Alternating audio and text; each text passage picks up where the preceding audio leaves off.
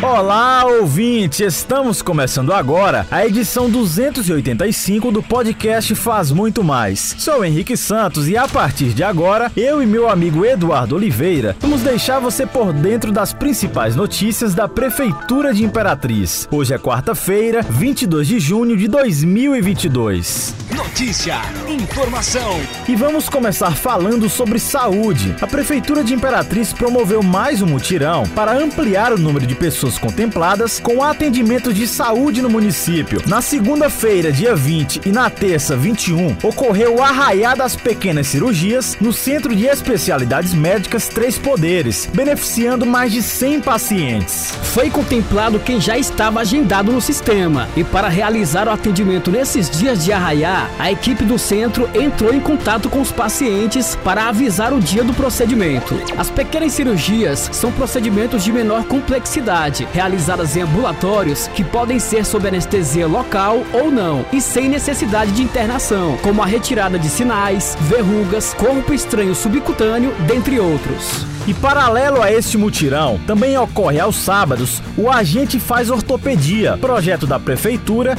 que disponibiliza consultas com ortopedistas, atendimento de enfermagem, encaminhamentos e marcação de exames nas unidades básicas de saúde. Esse projeto já passou pela Nova Imperatriz, Milton Lopes e Cafeteira, e no próximo sábado acontece na Vila Lobão. Desde o início do projeto, no dia 4 de junho, 900 atendimentos já foram realizados. E olha pessoal, Imperatriz recebeu a visita da equipe da Defensoria Pública da União e técnicos do Ministério da Mulher, da Família e dos Direitos Humanos. O objetivo da visita foi conhecer as instituições de longa permanência para idosos mantidas em parceria com a Prefeitura por meio da Secretaria de Desenvolvimento Social. O primeiro ponto visitado foi o Lar São Francisco e na terça-feira, 21, a visita foi ao Lar do Idoso Renascer.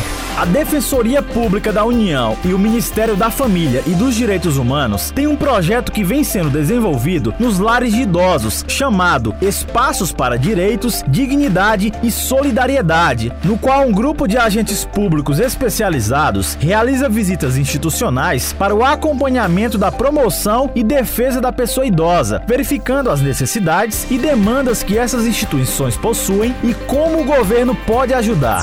Francilene Bahia, da Coordenação de Média Complexidade das Sedes, disse que os defensores ficaram encantados com todo o trabalho que a rede de proteção à pessoa idosa vem desenvolvendo em Imperatriz. Ela ressaltou ainda que eles elogiaram o cuidado que a gestão tem em garantir os direitos da pessoa idosa, não somente com as instituições de longa permanência, mas na prevenção através dos serviços de convivência e fortalecimento de vínculos. E a gente encerra esse episódio falando sobre infraestrutura. A Sinfra realiza construção de dispositivo de drenagem profunda na rua 7A, no bairro Jardim Tropical. A obra, que é resultado de parceria com a iniciativa privada, vai melhorar o sistema de escoamento de águas pluviais, evitando o acúmulo em via pública e contribuindo para a melhoria da qualidade de vida dos moradores. E o trabalho de manutenção na rede de drenagem profunda, próximo à delegacia da Polícia Civil, também está sendo feita na Rua da Assembleia, cruzamento com a Rua Rui Barbosa, na Vila Lobão. O coordenador geral de obras, Joselito Sutepa, disse ainda que dois caminhões de hidrojato atuam simultaneamente na execução dos serviços de limpeza e desobstrução de bocas de lobo e dispositivos de drenagem profunda nos bairros Bacuri, Parque Alvorada e Parque do Buriti.